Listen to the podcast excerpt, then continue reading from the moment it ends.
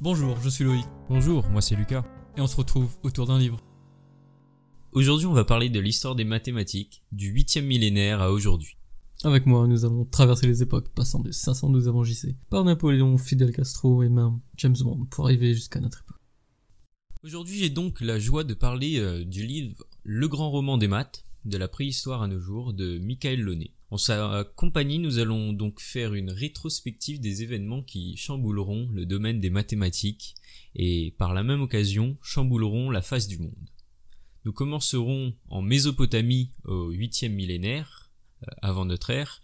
Nous verrons ensemble l'évolution des mathématiques primitives jusqu'à l'Antiquité qui fera la renommée des premières stars des mathématiques.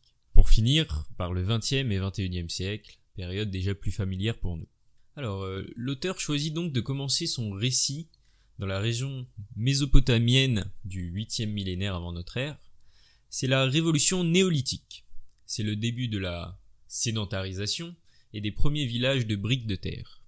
L'agriculture est une technologie à la pointe et peu à peu les premières plantes et les premiers animaux sont dom- domestiqués. Je choisis ici de faire un bond direct au 4e millénaire avant notre ère par souci de temps. En 4000 ans, les petits villages se sont transformés en cités florissantes avec des dizaines de milliers d'habitants. Les technologies progressent, il y a maintenant des architectes, des tisseurs, des menuisiers, etc. Aussi, euh, peu à peu, le réseau routier se tisse sur toute la région et les échanges commerciaux se multiplient. À l'approche de l'été, il était nécessaire pour les propriétaires de moutons d'engager un berger qui accompagnerait euh, les moutons dans une zone plus froide jusqu'à la fin de la saison chaude. Bien sûr, le contrat est clair. Le berger doit revenir avec autant de moutons qu'au départ.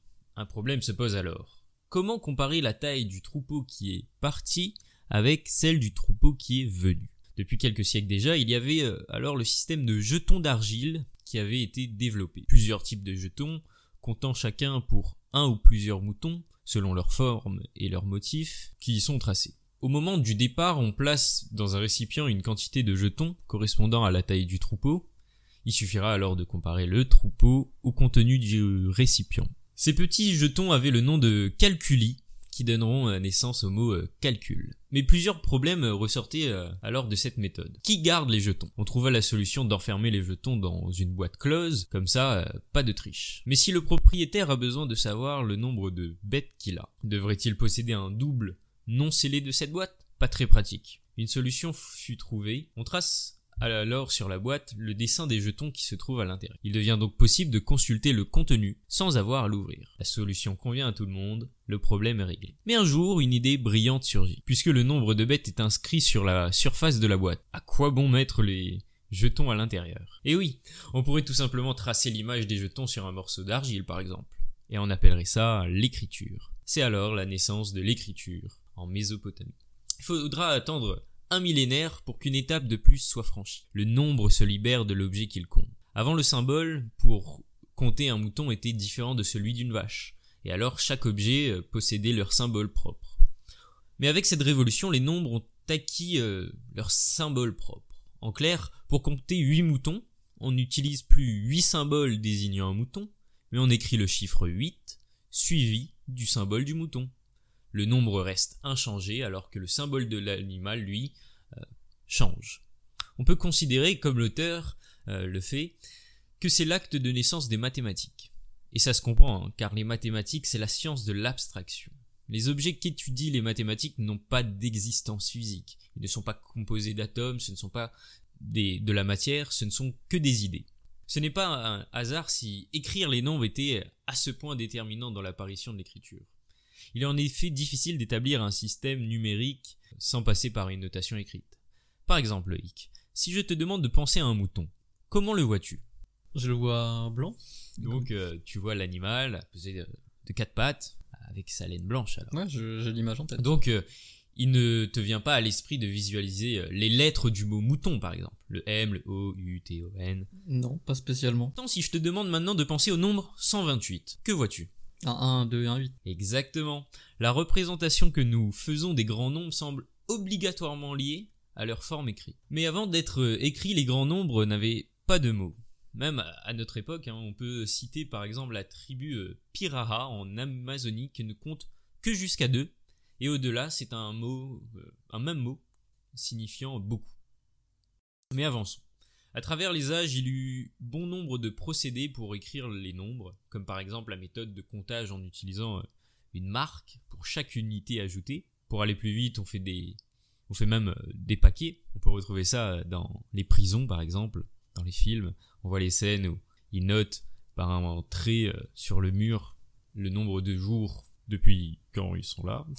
Au moment du passage à l'écriture, cette logique est gardée, et on choisit alors un symbole et on le relie aux dizaines, un autre pour les centaines, etc. Au deuxième millénaire avant notre ère, c'est Babylone qui rayonne sur le Proche-Orient. Ils comptent alors en base 60, c'est-à-dire que leurs dizaines sont en fait des soixantaines. Grâce à ça, les savants babyloniens vont développer des connaissances hors du commun. Les Mayas, quant à eux, compteront en base 20, puis ce sera au tour des Indiens d'inventer un système en base 10. Ce dernier système sera réutilisé par les savants arabes avant de passer en Europe à la fin euh, du Moyen Âge, prenant là les symboles que nous connaissons tous et gagneront le monde entier. Les mathématiques évolueront jusqu'à avoir plusieurs branches comme l'arithmétique, la logique ou encore l'algèbre. À l'Antiquité, et pour quelque temps encore, ce sera euh, la géométrie qui tirera son épingle du jeu. Si je vous dis Thalès, Pythagore ou encore Archimède, cela vous dit peut-être quelque chose. Pourtant, avant d'être le terrain de grands penseurs, la géométrie est une histoire de terrain, justement. Les problèmes de partage de territoire euh, font partie des classiques de ce genre. L'outil à tout faire était alors euh, la corde. C'est à la fois une règle, un compas et même une équerre. Il y avait donc les arpenteurs, hein, ceux qui mesuraient les surfaces, les tendeurs de cordes, ceux qui tendaient les cordes, et surtout les bématistes, euh, les bématistes, ce sont donc les hommes qui ont pour tâche de mesurer de longues distances en comptant leurs pas. Et, euh, parfois, par exemple, leur mission pouvait euh, les conduire loin, très très loin de chez eux. Au IVe siècle avant notre ère, Alexandre le Grand emportait avec lui quelques bématistes, et ce sont alors des trajets de plusieurs milliers de kilomètres que ces marcheurs géomètres eurent à mesurer. Je ne parlerai pas ici de nos savants préférés, hein, tels que Pythagore ou Thalès, Beaucoup de gens connaissent euh, leur histoire, mais peu de gens connaissent les noms des savants indiens. Pourtant, calcula euh, par exemple de très bonnes approximations euh, du nombre pi, qui produit aussi de nouvelles avancées en trigonométrie, ou encore écrit le zéro sous la forme d'un cercle, et utilisa scientifiquement le système décimal que nous connaissons. S'il ne fallait retenir qu'un nom, ce serait celui de Brahmagupta. C'est lui qui fit la première description complète du zéro et des nombres négatifs, qui ne sera cependant utilisé tout le monde que bien plus tard. Partons maintenant en 762, là où se tenait fièrement Babylone, qui n'est alors plus euh, que ruine. Le calife euh, Abbasid al-Mansour décide de bâtir ici sa nouvelle capitale. Il règne sur un territoire qui serait aujourd'hui le deuxième plus grand pays euh, du monde après la Russie. Il y eut beaucoup de noms donnés à cette ville, mais celui qui resta est le nom de Bagdad. Bagdad avait alors l'ambition de devenir une ville de premier ordre sur le plan culturel et scientifique, et pour ce faire, ils copièrent l'idée euh, qui avait déjà porté ses fruits euh, mille ans plus tôt à Alexandrie, créer une bibliothèque. À l'intérieur, de nombreux ouvrages sont copiés et traduits en arabe, comme les ouvrages de Clyde, d'Archimède ou encore de Diophan. Et au début du IXe siècle, un ouvrage majeur fait son apparition, le livre sur le calcul indien, dans lequel est exposé le système de numérotation en provenance d'Inde. Grâce à cette œuvre, les dix chiffres, hein, zéro compris, vont se répandre dans le monde arabe et de là s'imposer dans le monde entier. C'est de là euh, que les racines indiennes euh, furent oubliées et que nous appellerons euh, ces dix chiffres les chiffres arabes. Bagdad est aussi un endroit clé pour les mathématiques. C'est notamment de là que viennent la trigonométrie, l'étude des mesures des triangles. On retrouve l'application de la trigonométrie dans un large éventail de domaines dans l'architecture, l'astronomie, pour calculer par exemple les distances gigantesques des astres dans l'univers. Euh, la biologie, la chimie, euh, l'optique, et en fait euh, à peu près tous les domaines. Hein. C'est notamment grâce à la trigonométrie que nous pouvions faire des cartes de France, par exemple, avec une grande précision, et cela sans tous nos satellites actuels. Comme dernier exemple, Loïc, n'as-tu jamais entendu dans une série policière le téléphone du suspect a été localisé par triangulation? Effectivement, et on l'entend encore beaucoup dans des films aussi. Exactement. Et tout ça, c'est euh, en fait question de trigonométrie. Euh, dans les années 780, c'est encore à Bagdad que nous retrouvons une avancée majeure, initiée par Al-Khwarizmi. Il va détailler les procédés de résolution des problèmes de façon indépendante des problèmes eux-mêmes. il invente en fait euh, les équations. Imaginez-vous donc que vous, vous achetiez par exemple 30 kg de tissu en 5 rouleaux identiques et que vous vous demandiez combien pèse chaque rouleau. Ou encore euh, qu'un homme de 30 ans a 5 fois l'âge de son fils et que vous vous demandiez quel âge a son fils.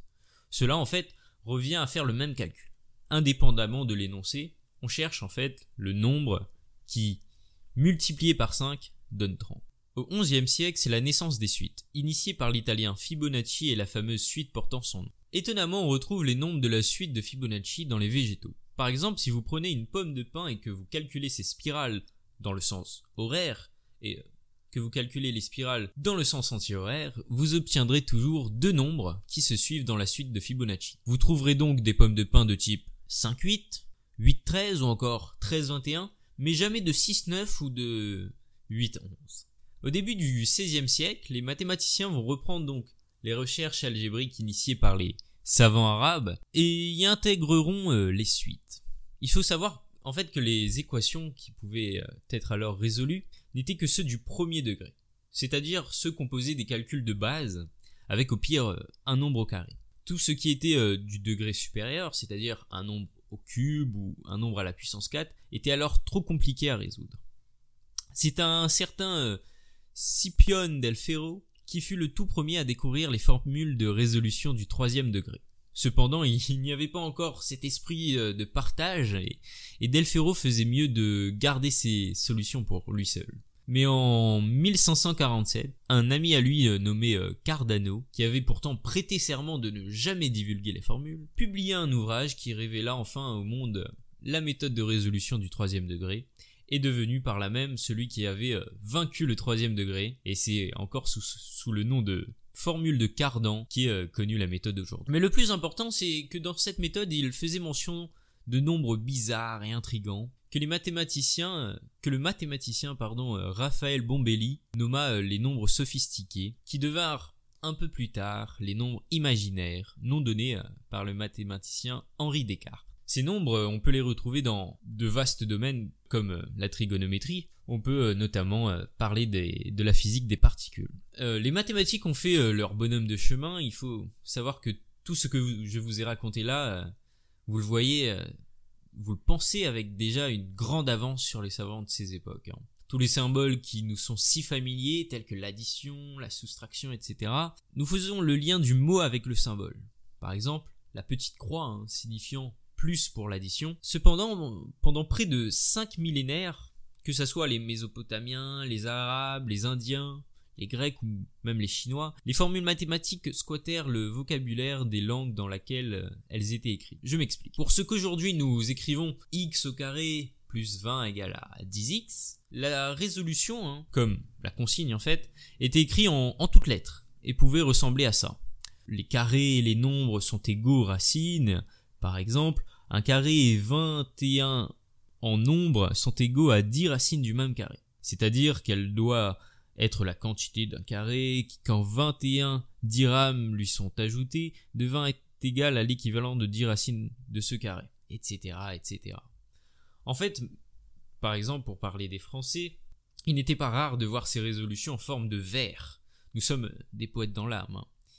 Il faut attendre en fait la Renaissance et le savant français Viette pour avoir des lettres euh, comme inconnues dans nos équations, et le travail de nombreux savants pour avoir un même socle commun de signes mathématiques. Aujourd'hui, euh, on retrouve les mathématiques littéralement partout. Hein. Pour nous, les nombres négatifs font partie de notre vie, surtout de notre compte en banque, mais on a vu que tout ce qui nous semble acquis à l'humanité depuis longtemps ne l'est en fait pas autant. Il a fallu une évolution longue et compliquée pour arriver à ce que nous avons aujourd'hui, mais il est intéressant de noter qu'il a fallu près de 4 millénaires pour passer de l'invention des mathématiques à l'invention du zéro. Mais moins d'une centaine d'années pour passer des premiers ordinateurs à nos monstres de technologie actuelle et à nos intelligences artificielles plus performantes de jour en jour. Je pourrais parler encore longtemps de l'histoire des mathématiques, hein, notamment de la révolution qu'a été le repère inventé par René Descartes, conciliant par la même euh, algèbre et géométrie, mais je vous laisse le plaisir de vous pencher sur la question par vous-même, par l'intermédiaire de ce magnifique ouvrage, Le grand roman des maths de Michael Launay. Avant de parler de James Bond et de notre époque, commençons par le début. Alors, parlons de l'origine de l'art de la guerre. L'art de la guerre est une lecture incontournable des stratèges orientaux. C'est probablement le traité de guerre et sciences militaires le plus connu au monde. Il a été lu par de nombreuses personnalités et adoré, dont Napoléon, Mao Zedong, Fidel Castro et bien d'autres. Je vous passerai le détail, mais je vous laisse faire des recherches et vous trouverez. Voyons l'origine de son auteur, présumé en tout cas. Sun Tzu. Vous m'excuserez bien sûr de la prononciation asiatiques, mais je ne sais pas exactement comment ça se prononce. Donc, la première allusion à Sun Tzu, en tant que grand stratège militaire, date du philosophe taoïste Yu Tzu, mort en 122 avant JC. Donc, ça remonte. Donc, euh, Tzu, T-Z-U, est un titre honorifique, signifiant maître. Sun Tzu, maître du soleil. Sun Tzu est mieux connu dans la littérature sous son nom usuel, Sun Wu, W-U, bien que Wu ait pu être un surnom car il se traduit par militaire. Comme je vous ai dit précédemment, il y a quelques doutes sur euh, Sun Tzu, on est l'art de la guerre. Il y a quelques incohérences, dont euh, la grande conique de l'époque, le Tso Chuan, qui ne mentionnait pas Sun Tzu, comme l'un des généraux ayant envahi Chu, C-H apostrophe alors que d'autres noms moins connus étaient bel et bien cités. Donc euh, certains en déduisent que Sun Tzu n'a jamais existé, et que l'art de la guerre aurait été en réalité une compilation de textes divers. Le mystère demeure toujours. On va partir dans l'optique que Sun Tzu est l'auteur de l'art de la guerre. Donc euh, dans cet ouvrage, il y a 13 chapitres, mais dans les premières illusions à l'art de la guerre, on parle de 82 chapitres. Il y a plusieurs théories sur la disparition des chapitres. La première, euh, une des théories, pas forcément la première. Il est envisageable que les autres chapitres aient été constitués des retranscriptions de conversations entre Sun Tzu et Olu, qui était le roi à l'époque, lorsqu'ils échangeaient leur point de vue sur les subtilités de la guerre tout simplement. L'une de ces discussions apparaît dans le Tongtien, T UNG TIUN, ouvrage encyclopédique sur le gouvernement compilé au 8e siècle après Gis, par le mandarin Tuyu. Ce texte représente le 14e chapitre de certaines versions de l'art de la guerre, et a pour titre des neuf configurations et des deux questions. Après les théories, voyons un autre événement.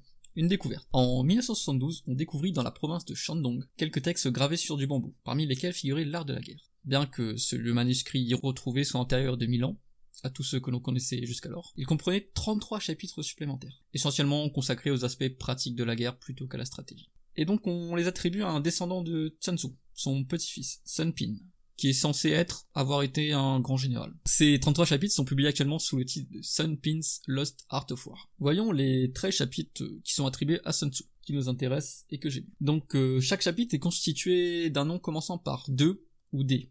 Exemple, chapitre 1, de l'élaboration de la stratégie. Chapitre 8, de l'art de varier les tactiques. Et chapitre 11, des 9 sortes de lieux. Chaque chapitre est structuré en principe. Principe 1, principe 2, principe 3, un peu comme un guide. Il décrit chaque situation possible et comment agir dans celle-ci. Je vais ouvrir le livre et vous donner un exemple. Alors, on est tombé sur la page 98. Commence le chapitre 11 des 9 sortes de lieux. Donc, premier principe, Sun Tzu a dit que nous estimons qu'il existe 9 sortes de lieux où faire la guerre. 1. Les lieux de dispersion. 2. Les lieux faciles. 3. Les lieux de querelle. 4. Les lieux ouverts. 5. Les lieux d'intersection. 6. Les lieux hostiles. 7. Les lieux difficiles. 8. Les lieux encaissés. 9. Les lieux de mort. Deuxième principe. Lorsqu'un chef se bat sur son propre terrain, il s'agit d'un lieu de dispersion. Principe 3, dès qu'il pénètre en territoire hostile, tout près des frontières, il se trouve en lieu facile. Donc il nous fait une description de chaque lieu. Puis, passons, quelques principes. Nous arrivons au principe 11 où il commence en lieu de dispersion, ne combattez pas. En lieu facile, ne vous arrêtez pas. En lieu de querelle, n'attaquez pas. Et il continue ainsi. Il nous donne chaque exemple, comment faire, comment réagir, ainsi de suite. Nous allons ouvrir une autre page au hasard et voir un autre principe. Cette fois, la page 55, dans le chapitre des forces et des faiblesses. Sun Tzu nous dit dans le principe 29, la stratégie militaire est comparable à l'eau. Le ruisseau dévale la montagne. Donc il fait une comparaison de la stratégie militaire à l'eau. Au principe 33, il nous dit, celui qui sait changer de stratégie en fonction de son adversaire sera victorieux. Et on pourra le considérer comme envoyé par les dieux. Dans le principe 34, les cinq éléments eau, feu, bois, métal, terre ne sont pas toujours de force égale. Les quatre saisons se succèdent. Certains jours sont plus courts que les autres, la lune croît et décroît. Je sais pas ce que t'en penses Lucas, c'est des belles métaphores. Parfois pour euh, juste des paroles de bon sens, mais c'est quand même bien écrit. C'est tout simplement plus un guide après. Hein. Ça me fait euh, rappeler euh, son allusion à l'eau, à notre premier épisode dans Fulloscopie, la foule qui était comparée à l'eau. Ouais, c'est vrai qu'avec les métaphores on assimile mieux. Donc c'est bien. Donc euh, voilà, on va pas prendre d'autres exemples, sinon ce serait très long, très chiant. Donc voilà, la plupart euh, des chapitres, c'est ça, c'est des principes. Ils nous donnent chaque situation, comment réagir en fonction de la situation, avec des métaphores plutôt belles. Souvent quand même du bon sens, mais il faut quand même le dire. Donc il faut plus le considérer comme un guide à qui s'y référer. Maintenant, voyons l'intérêt des stratégies de Tzu dans le monde moderne. appliquée dans le monde moderne. Avec quelques exemples. Commençons par euh, quelqu'un d'assez connu. Je pense que si je te pose la question, Lucas, tu me répondras oui. Est-ce que tu connais un certain Oussama Ben Laden?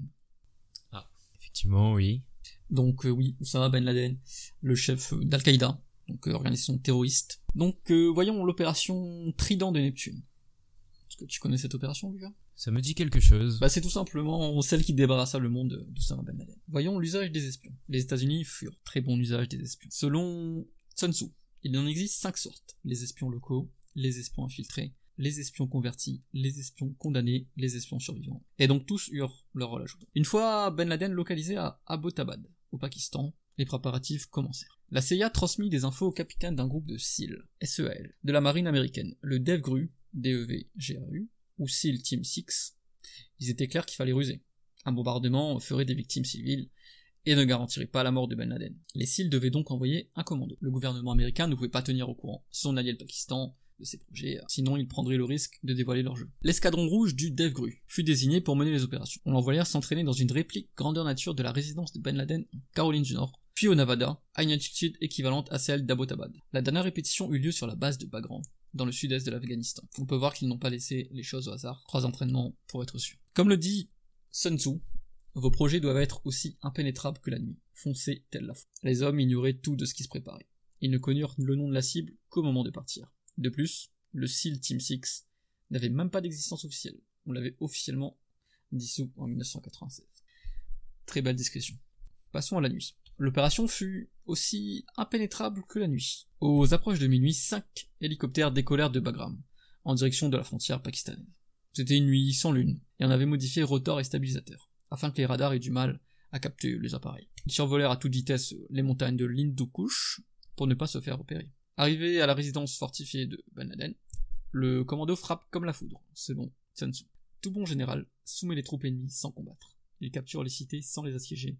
Il renverse les souverains sans campagne de longue durée. Pour revenir à cette citation, Abbottabad ne fut en aucun cas assiégé. Les hélicoptères avec le SEAL se posèrent à l'intérieur de l'enceinte, aucun vrai combat n'eut lieu. Un homme tira sur les SEAL à l'aide d'un AK-47 et fut abattu, ainsi qu'un deuxième dangereux lui aussi. Le fils de 22 ans de Ben Laden charge les SEAL et fut éliminé aussi. Pas de vrai combat, ça a été plutôt facile. Ben Laden fut atteint à la poitrine et à la tête.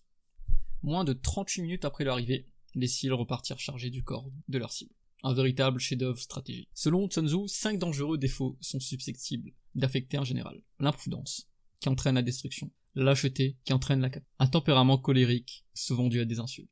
Un sens de l'honneur particulièrement prononcé. La crainte de la honte. Un excès de sollicitude envers ces hommes, qui risque de lui causer bien du souci. Méditons donc un moment sur le sujet. Donc d'après l'auteur, encore une fois, Ben Laden souffrait de ces cinq défauts. Passons à quelque chose d'un peu plus gai. L'art de la guerre dans le sport. Et oui, même dans le sport, l'art de la guerre s'applique. L'entraîneur de footballeur brésilien Luis Felipe Scolari, ancien sélectionneur national du Koweït, du Brésil et du Portugal, était de nombreuses fois entraîneur aussi, dont moins d'une saison à Chelsea. Il a étudié Sun Tzu. Lorsqu'il amena l'équipe brésilienne à la victoire lors de la Coupe du Monde de 2002 de football, chaque joueur reçut un exemplaire de l'art de la guerre. On peut voir que l'art de la guerre l'a marqué et qu'il a voulu transmettre son savoir. Passons à quelque chose d'encore plus amusant, d'un peu plus gai. En 2006, le président chinois Hu Jinato offrit à George Bush plusieurs exemplaires de l'art de la guerre imprimés sur des tissus de soie en chinois et en anglais. Il est plus qu'improbable qu'il ait voulu encourager le président Bush à s'instruire pour mieux combattre en Irak et en Afghanistan. Un petit pic, bien lancé. Nous avons vu l'art de la guerre dans des opérations militaires, dans le sport, avec des présidents, pics. Maintenant, voyons avec des hommes d'affaires. Eh oui, l'art de la guerre est l'une des lectures favorites des stratèges militaires occidentaux depuis fort longtemps. Mais il est devenu aussi celle des hommes d'affaires, pendant les années 1980. Dans le film Wall Street, sorti en 1987, il y a plusieurs citations et références à Sun Tzu et l'art de la guerre. Dans d'autres films aussi, mais nous allons voir ça par la suite. Le fait d'être cité dans un film hollywoodien, s'y prendre du galon à l'art de la guerre, dans le monde des affaires, et plusieurs livres euh, adaptant ces principes à l'époque actuelle furent publiés bien sûr traduisant euh, ses idées dans le domaine du marketing, de la vente, du management et d'autres. Par exemple, il y a le livre de Gerald et Steven Michelson, publié en 2010, qui s'appelle Sun Tzu, The Art of War for Managers. Un autre euh, livre aussi de Kazan McCready en 2008, Sun Tzu, leçon de stratégie appliquée. Deux livres qui conseillent aux chefs d'entreprise de réfléchir à la philosophie qu'ils souhaitent employer. Voilà, nous venons de voir le management, maintenant voyons le marketing. Un autre euh, des principes de Sun Tzu La guerre est question de ruse, s'applique facilement au marketing. Dans les années 1920, l'industrie du tabac américain Tobacco Company engagea les services d'Edward Bernays, qui est un expert en relations publiques, pour encourager les femmes à acheter sa marque phare Lucky Strike. Donc euh, Edward partant sur l'idée que fumer empêchait de grossir, il fonda sa promotion sur le slogan une Lucky vaut mieux qu'un bonbon. Mais il était encore très mal vu à cette époque pour une femme de fumer, surtout en public. Bernays se joua de cet obstacle en engageant des femmes tout juste émancipées pour défiler à New York, pendant la parade de Pâques de 1929 pourvu de leur torche de liberté, vous avez très bien compris, qui sont les Lucky Strike. D'ailleurs, je vous conseille la série Mad Men. C'est une équipe de publicitaires dans les années 60, avec euh, Don Draper en protagoniste, que j'apprécie particulièrement. Après ce petit conseil, maintenant passons à James Bond. Je vous avais parlé de James Bond en introduction. Et ben dans le James Bond de 2002 meurt un autre jour. Le colonel nord-coréen Tan Sun Moon, qui se fait passer pour un millionnaire britannique du nom de Gustav Graves, étudie Sun Tzu. Il dispose d'ailleurs d'un exemplaire de l'art de la guerre dans son avion privé. Au cours de la bagarre mémorable que se livre la James Bond Girl, Jinx Johnson et l'acolyte de Gustav, Miranda Frost. Un couteau va se planter dans le livre. Jinx l'enfonce dans la poitrine de Miranda d'un coup de pied avec ses mots. Lis donc un peu ça. On peut dire que L'Art de la guerre est un ouvrage indémodable, qui marqua toutes les époques, et continue de le faire. En plus de ça, les principes de Sun Tzu s'appliquent à de nombreux domaines, passant par la stratégie militaire principalement, mais s'étant même jusqu'au marketing moderne, comme on l'a vu. Alors, Lucas, est-ce que tu as apprécié euh, ce petit bond dans les époques? Ouais, oui, aujourd'hui on a, on a beaucoup voyagé, hein. que ce soit euh, en ta compagnie ou en la mienne. C'est sûr, on n'a pas encore inventé la machine à voyager le temps, mais grâce à nous, on peut quand même le faire. Et oui. Et surtout grâce au livre. C'est pour ça que nous vous invitons à faire comme Et nous. oui, la lecture, c'est important. Alors Lucas, que tu pensais euh, de ton livre, finalement? Moi j'adore. hein, De toute façon, personnellement, je suis un grand fan des mathématiques. Donc là, euh, j'ai appris des choses, surtout sur l'histoire des mathématiques. Euh, très intéressant, même pour ceux qui détestent les mathématiques, je leur conseille ce livre parce que on peut s'amuser avec les mathématiques dans bon nombre de domaines que nous ne soupçonnons même pas. Et toi, Loïc, dis-nous, qu'as-tu pensé de l'art de la guerre? Alors pour euh, pour être honnête, l'art de la guerre, pas forcément mon préféré des livres qu'on a étudiés pendant les épisodes pour l'instant. Je pense que c'est celui que j'ai pas le moins apprécié, mais euh, j'ai plus apprécié quand même moi les deux autres. Mais j'ai quand même bien Mhm. apprécié, surtout que j'étais surpris de la qualité du livre pour euh, 25 euros je crois. Le, la qualité de la couverture en- elle est assez douce. Et l'intérieur du livre les pages sont magnifiques il y a des illustrations c'est vraiment très beau. Le livre est vraiment très beau et très Ouais. qualitatif. Et j'ai quand même adoré. Après le fait que ce soit plus rédigé comme un guide soit que des principes en soi c'est c'est quand même cool. C'est un guide à suivre je pense pour euh, tout euh, adepte de la stratégie militaire. C'est un classique et je vous le conseille quand même. Et d'ailleurs avant de j'ai oublié de le dire mais l'art de la guerre me fait penser à un autre euh, ouvrage qui est euh, Power, les 48 lois du pouvoir de Robert Greene, que j'ai lu aussi, Mm. peut-être que je traiterai dans un prochain épisode, qui lui aussi est plus rédigé dans des principes à suivre, donc euh, 48 lois du pouvoir, pour acquérir le Mm. pouvoir en plusieurs situations. C'est vrai que je préfère euh, Power, bon après c'est pas écrit à la même époque, c'est écrit à notre époque moderne, c'est normal. Sun n'oubliez pas que il serait daté de moins 512 avant JC environ, donc c'était pas la même chose. Et ce que j'aime bien dans Power, les 48 du pouvoir, on en reparlera sûrement dans un épisode, c'est que c'est rédigé en principe, et il y a beaucoup d'histoires, il y a beaucoup, il y a beaucoup d'histoires, en fait, il le transcrit en histoire, il nous montre des exemples, à travers la mythologie, euh, tout ce que tu veux. À travers les époques. Voilà. Ok. plus, on verra ça dans un prochain épisode. Eh ben, eh bien, je crois que c'est là que nous nous séparons. Et n'oubliez pas de nous suivre sur les réseaux sociaux. Ouais, sur tous les réseaux, autour d'un livre, arrobase ADL Podcast, sur notre site internet adlpodcast.fr. N'hésitez surtout pas à nous donner vos avis en message, en commentaire, tout ce que vous voulez sur notre site, avec le formulaire de contact. Donc euh, on se retrouve autour d'un Livre, mardi prochain.